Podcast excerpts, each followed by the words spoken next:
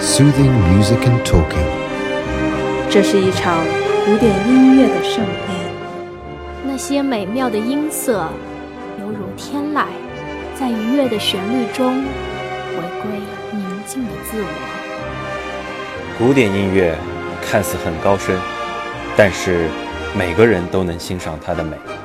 而且有的时候，它并没有那么严肃。音乐永远是我们生命的慰藉。Welcome to soothing music and talking.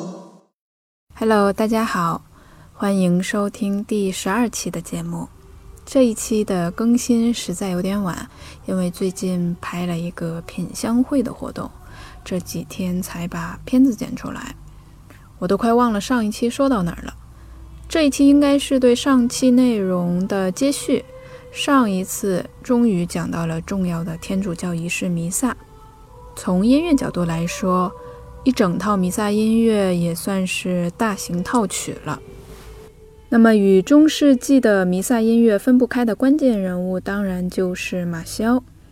正是他确立了常规弥撒的模式。我们上一期听到的圣母弥撒。不仅是常规弥撒的奠基之作，也是中世纪非常重要的代表性作品。直到今天，仍然不断有来自各个合唱乐团的新的演绎版本产生。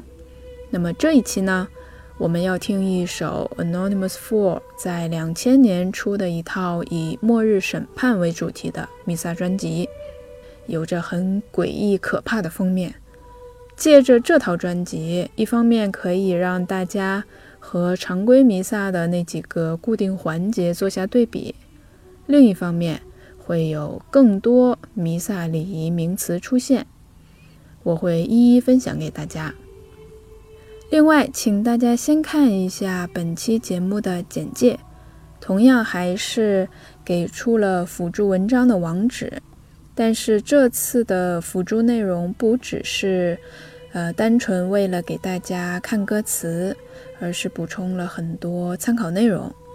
许多听众对天主教礼仪很不了解，也没什么概念，所以呢，我推荐大家先阅读这篇文章，尤其是其中有一个表格，呃，非常清晰地列出了常规弥撒和特定弥撒的环节，嗯，很值得参考。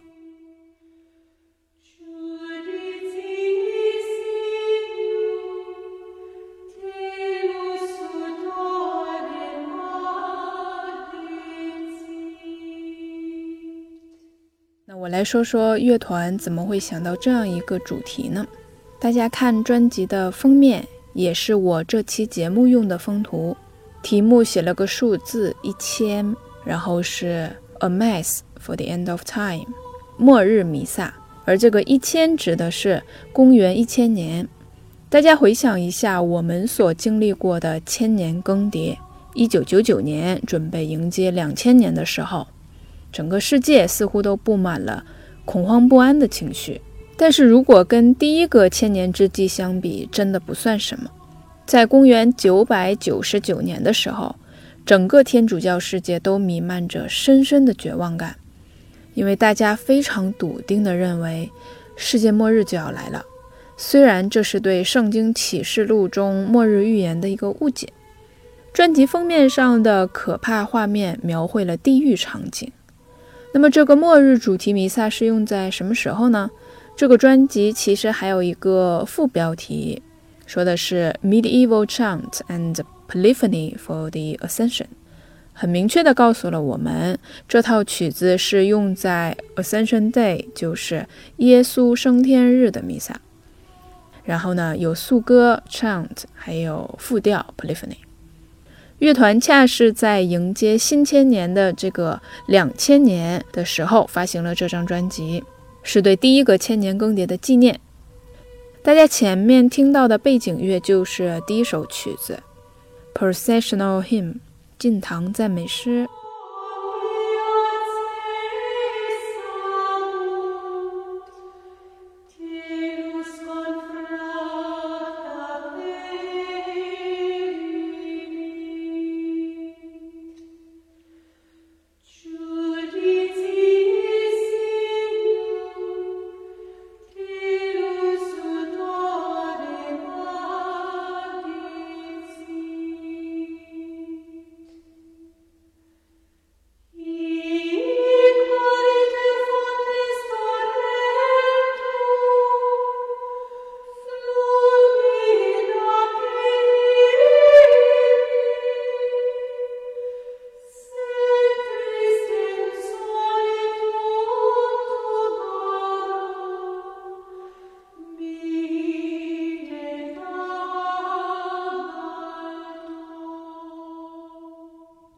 堂赞美诗是在弥撒开始前，神职人员啊列队行进至教堂时的圣咏。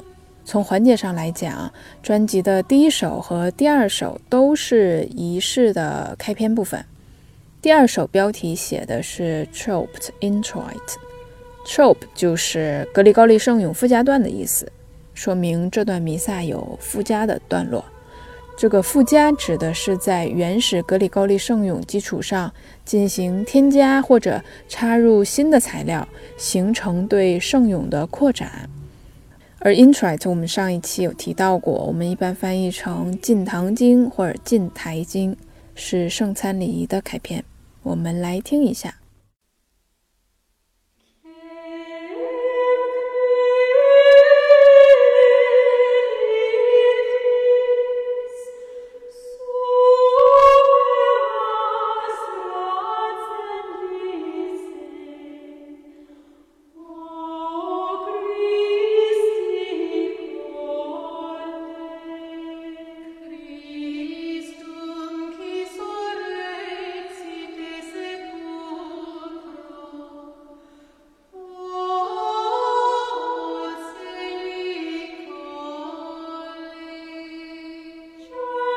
开始的几句其实是附加段，唱词是对话式的，啊，问基督的子民们是谁上升到天际，越过了星辰，使基督从墓中升起，正如他所预言的。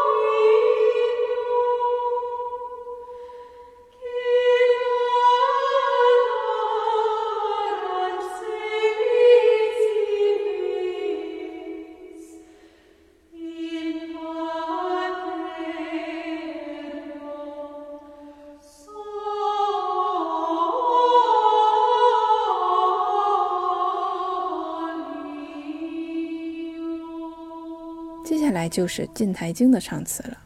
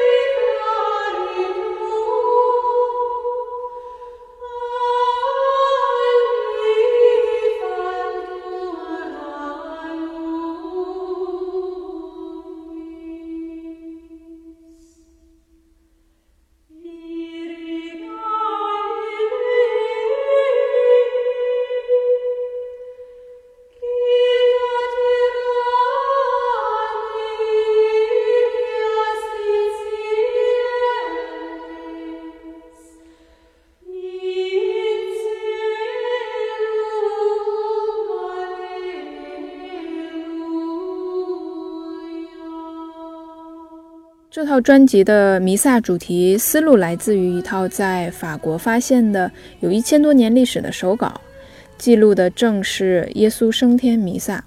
整张专辑十四首曲子，精选了公元一千年前后的常规弥撒和专用弥撒。音乐虽然是经过了现代化的整编，不过啊，还是尽力还原历史味道的。唱词内容是取材自那段时期的资料。十四首弥撒中，绝大部分都带有附加段。刚刚的进台经就是。上一期我们已经讲过了常规弥撒的所有环节的名称，现在再来看这张专辑的曲目列表，你会发现许多熟悉的名词。比如接下来的两首《Kyrie》垂帘经和《Gloria》荣耀经，我们先来听《Kyrie》这首《Kyrie》的唱词，显然跟我们印象中的很不一样，内容相当丰富，歌词多了好多。但是呢，大家也不必觉得太复杂不好理解。我们来看一下歌词文本，呃，你会发现每一小段的结尾仍然是固有的那两句。但是每一段又多了几行诗文，那这种就是附加段落了。我们不能把它理解为改歌词了，而是为了丰富表达，啊，对简单的原始圣咏进行了扩展。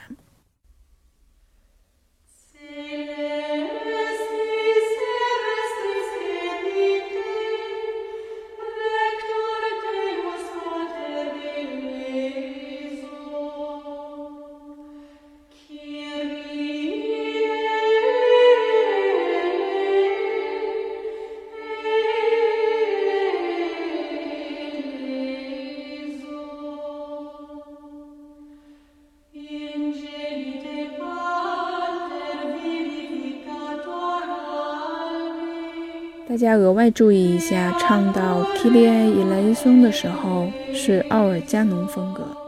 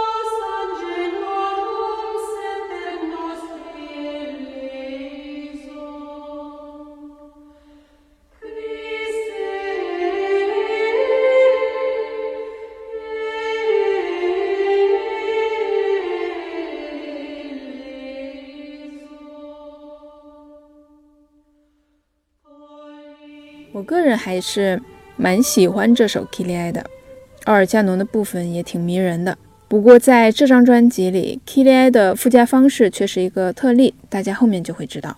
这张专辑的背景资料很多取材自九世纪前后，而那会儿正是原始圣咏开始出现，啊，各种扩展，同时复调音乐在欧洲开始萌芽的时候。所以对于听众来说，这个专辑呢。呃，丰富的音乐内容很令人满足。如果只是格里高利圣咏的话，这个欣赏性肯定是大幅下降的。原始圣咏那么单调乏味，呃，本质上来说，基督教的吟唱圣咏就相当于佛教的念经啊。还是说回这张专辑，我们接着说下一首《Gloria》，又是带有附加段落的。这张专辑里的附加段材料大部分来自法国西南部一个叫艾昆泰因的地方的中世纪手稿，而《Gloria》这首的附加段落取材的则是来自英国的很古老的中世纪手稿《Winchester Chopper》。这个历史文献相当珍贵，它包含了欧洲历史最古老的二声部音乐以及最早的宗教剧，可以说是鼻祖级别的历史资料。我们在听这首《Gloria》的时候，虽然唱词比较复杂，因为附加段穿插在圣咏当中，但我们可以用一种简单的方式区别开来，并听出来里边的结构。单声部的地方就是圣咏。而出现多声部的复调部分，则是附加段。为什么是这样一个效果呢？因为格里高利圣咏本就是单声音乐，演唱原始圣咏基本不会分声部，要么单个人演唱，要么大家一起合唱。而这一点，前面的那首《k i l i a 却是相反的。我们先来听一下《Gloria》，注意听合唱部分与多声部复调的交替出现。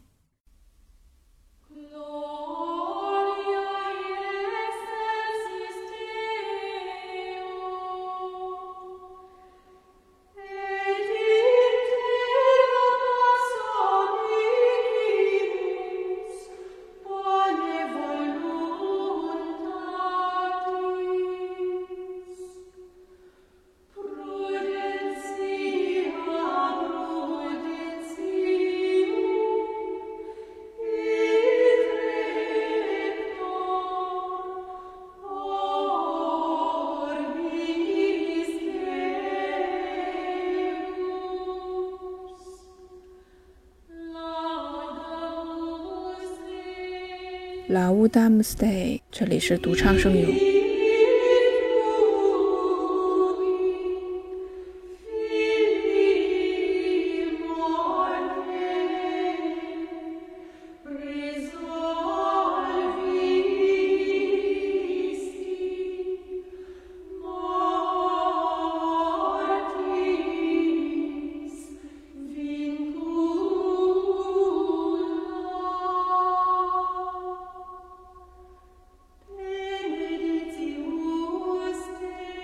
Benedictus Day 也是独唱圣咏，后面是复调。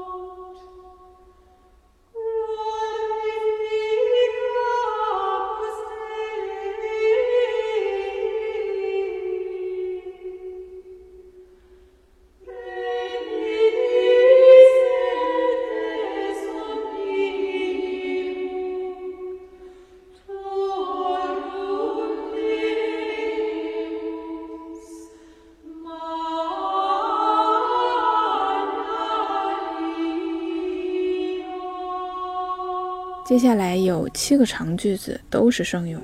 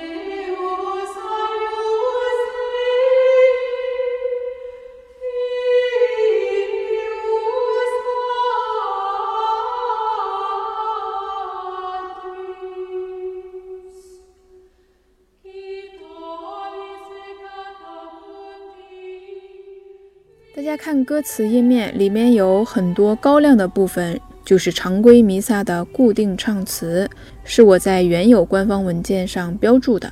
当你一边看着我做好标注的歌词，再来听 Glory 的时候，它的结构就显得非常清晰了。上一首 Kdi 却在扩展部分用单声部来演唱，常规弥撒用了奥尔加农的唱法，这有可能是考虑到。音乐段落的效果。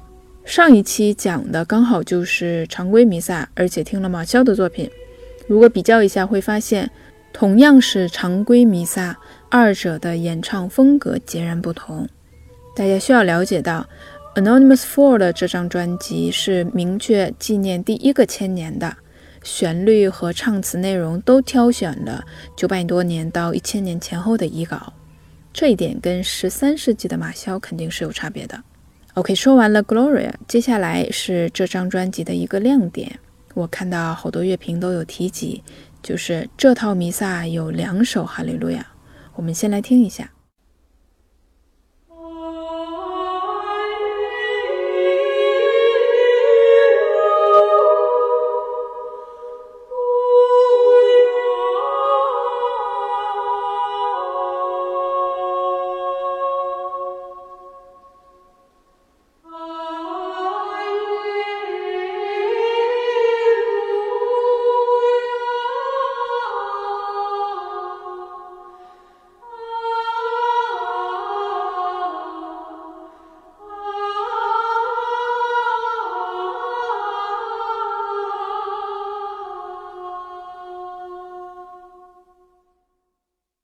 这是第一首《哈利路亚》，接下来第二首也是备受好评的一首，里边有一段非常优美神圣的高音花腔。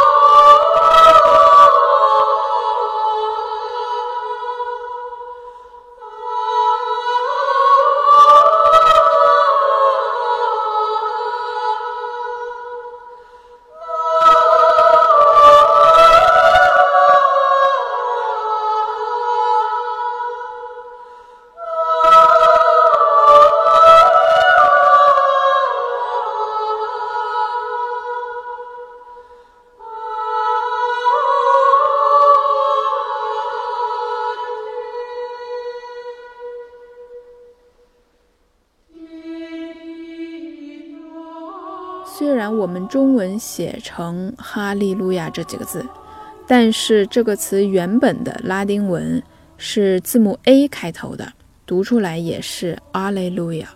而“哈利路亚”是英文单词，取自希伯来语。我们这里听到的都是拉丁语的原始声用。那么，这个“阿雷路亚”在天主教弥撒仪式里，位于福音讲道这部分的结尾。那个信经 Credo 也是在它之前。哈利路亚其实是一个很小的环节，表达大家对主的高声欢呼。这个词本意就是赞美天主。不过，哈利路亚是整个弥撒仪式中最具有装饰性的花唱段落。刚刚我们也听到了，尤其是第二个哈利路亚，作为这个耶稣升天弥撒的附加段落，同样取材自 Winchester Chopper。有乐评人赞美这段花唱，说这是段令人难忘的优美音乐。四个女生有着不可思议的精确音准，旋律向上攀升，似乎要触及天堂。而下一首 sequence，sequence 这个词本意就是表示在什么什么之后。作为音乐学名呢，中文里叫继续咏，是叙事、叙述的那个叙。其实，在以前的节目里，我们有听过继续咏，但没有很详细的讲解，更没有作为弥撒环节出现在我们的歌单里。继续咏在礼拜仪式中紧接在哈利路亚之后，这也是为什么它会这个环节会被叫做 sequence。最初它的出现是在哈利路亚的花唱旋律上附加歌词，所以它也被称为哈利路亚附加段。随着填词出现，后来慢慢发展，逐渐脱离了哈利路亚，成了一个独立形式。早期继续咏有个特点，每个段落的最后一个词都会以元音啊作为结尾。这个一会儿我会更详细的讲到。我们这期节目听到的作品都出自圣咏扩展期比较早的阶段，所以接下来的这首继续咏也有这个早期特点。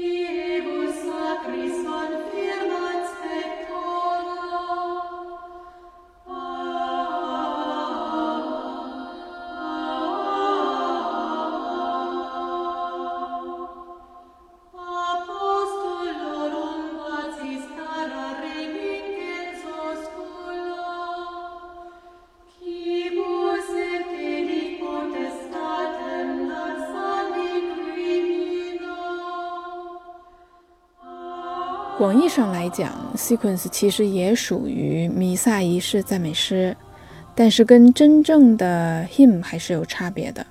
不仅是在使用场合上不一样，它们的结构、旋律都截然不同。赞美诗的歌词是有格律的、很规整的诗歌，旋律一般也比较统一。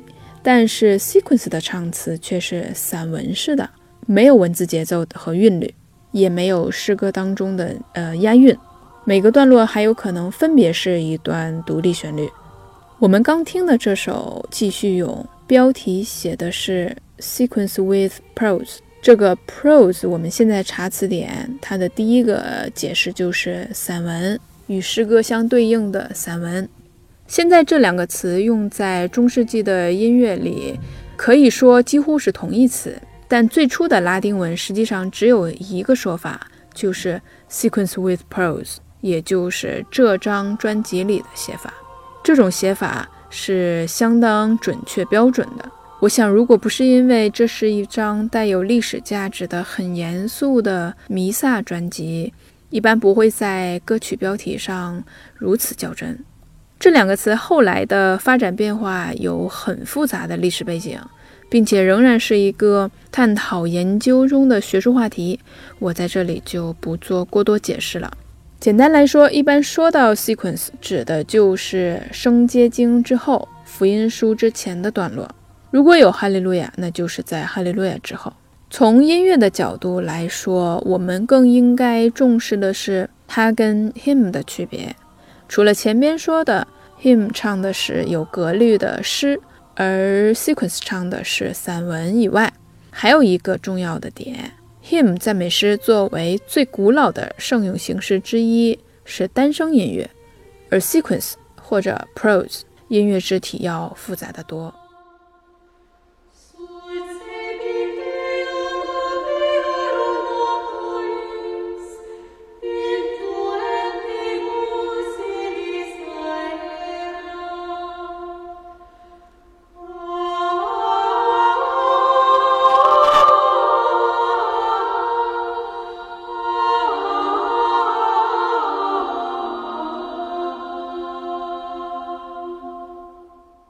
好了，到这里，弥撒的前半段福音礼仪就进行完了，接下来就是令人激动的圣祭礼仪了，也就是领受圣体的环节。专辑里接下来的三首弥撒都是我们比较熟悉的名称，上一期节目有提到过，分别是奉献经 （Offertory）、圣灾经 （Sanctus） 还有羔羊经 （Agnus Dei）。不过，大家有没有注意到奉献经的名称多了一个词？它写的是 choped offertory，也就是前边我们提到的格里高利圣咏附加段的那个词 chop。我也不是很理解为什么有的曲目特意写出来 choped，有的没有写。就我目前的理解，常规弥撒不管有什么样的扩展，名称都没有变。其他标注了 chop 的歌曲都是专用弥撒。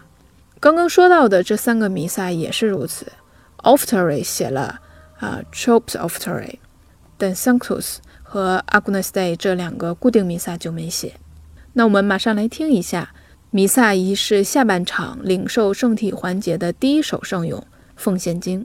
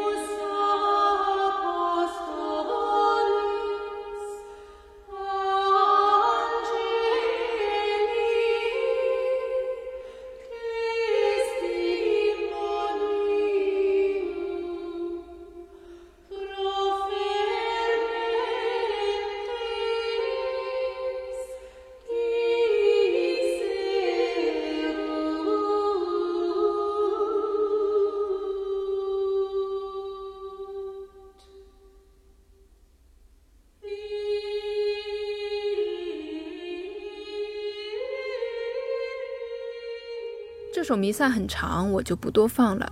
我个人觉得开头的那一段和声是整首歌曲最迷人的部分，一开篇就把我吸引住了。后来我还反复听了好几遍。之后的两首常规弥撒《圣哉经》和《羔羊经》，请大家先打开歌词文本看一下。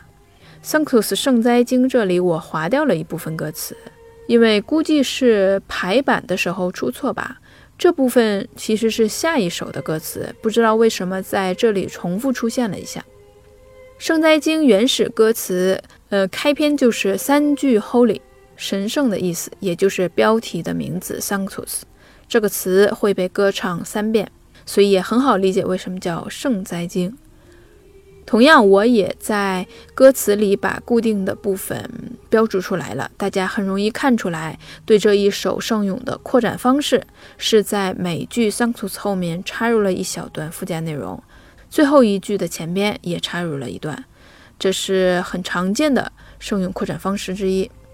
对比来说，我们很容易听出来，固定唱词的部分保留着原始圣咏的单声音乐形式。而扩展的部分全部以多声部复调来表现。那我们马上就来听这首十分简短但旋律优美精妙的《Sanctus》。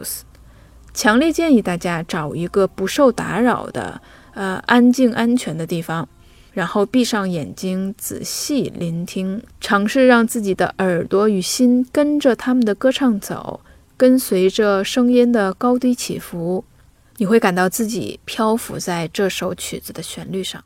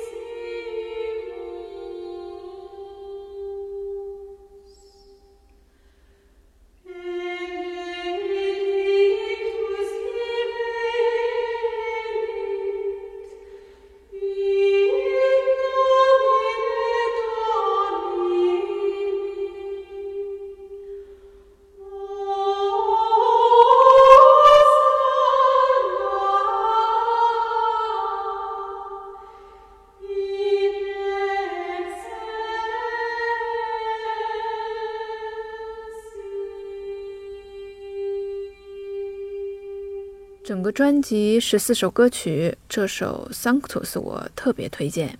它有点像咏叹调，很动人。每次欣赏这首《Sanctus》都令我感到很慰藉。而在 Ozana 向上攀升的那一句高音，又有一种抬头仰望天堂的感觉。《Sanctus》之后的下一首弥撒《Agnus Dei》同样非常简短，大家继续体会单声部与多声部的交替出现。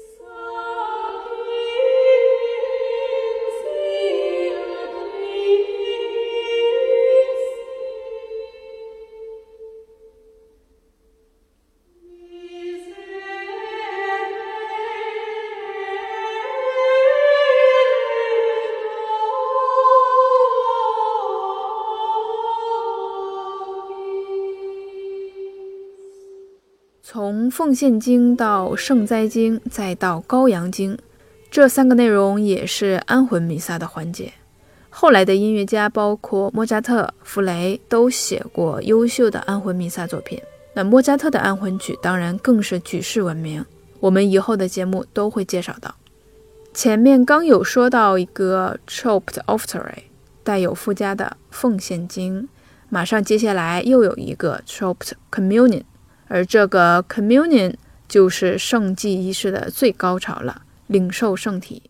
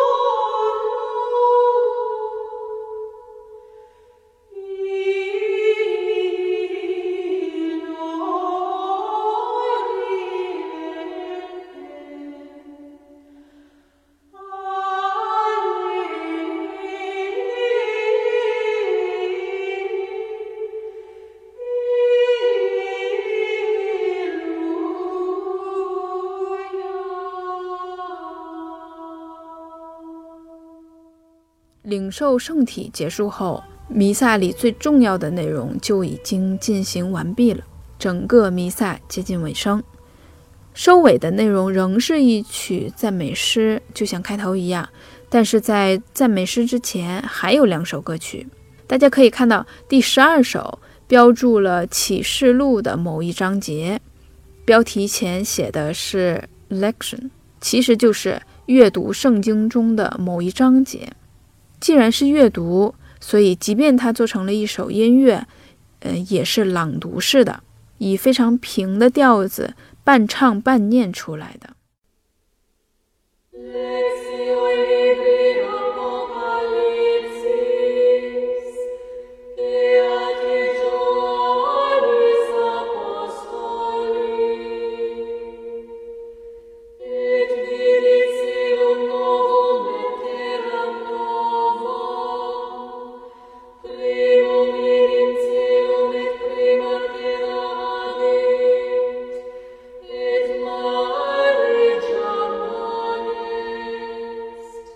整首基本都是在这样的音高上前进。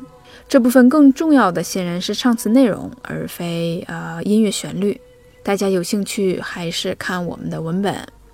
这一首结束后还没到结尾的赞美诗，接下来又是一段继续咏，而这里写的却不是 sequence，而是散文那个词 prose。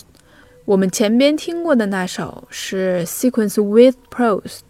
最初的拉丁语名字确实就是 Sequentia cum prosa，直译过来就是 Sequence with prose。但是 prose 作为填词内容，在历史上刚刚出现的时候，显然更重要，有更高的地位，所以逐渐的、自然而然的，大家往往单说 prose 这个词，它就既代表了唱词，又表示了这段音乐。到这个环节，显然不是本来的继续咏所处的位置，只是一首单独的 prose，所以可能是这个原因，就只标注了 prose 这一个词。然而，我觉得没有很合适的中文名词来代表它。首先，你肯定不能把它翻译成现代英语字面的意思，散文或者叫散文诗，肯定是不合适的。要知道，散文这个概念正是从 prose 原始的身份演变出来的，是从教堂音乐的名词中走出来的。而叫它继续咏呢，虽然可以理解，但放在这里也不太准确。另外还有一个前边提到过的现象，大家一会儿听的时候会注意到，就是很多早期继续咏每一诗句或者段落都是以啊结尾的。这个现象正是阿雷路亚花唱的残存，因为继续咏的存在本身正是为了填充阿雷路亚的花唱歌词。因为阿雷路亚唱到结尾啊音的时候，会有一段长长的花唱，但最初。有旋律没歌词，只是唱啊。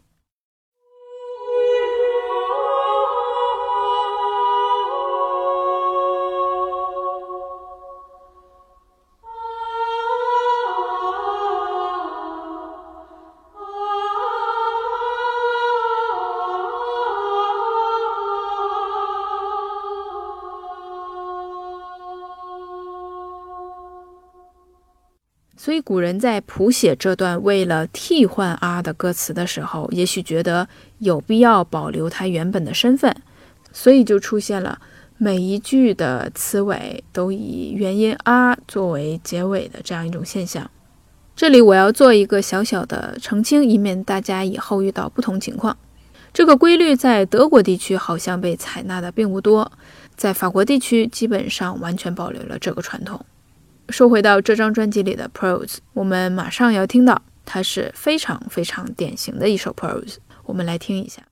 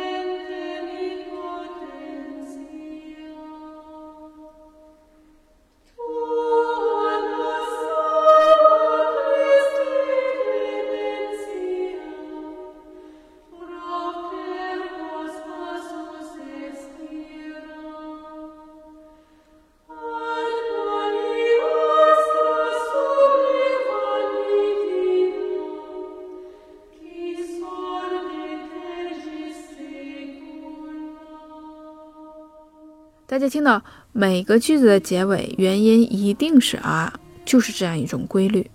好了，唱完这个 prose，弥撒终于要结束了。最后一首呢，就是赞美诗。天主教徒用赞美诗赞颂他们心中的神。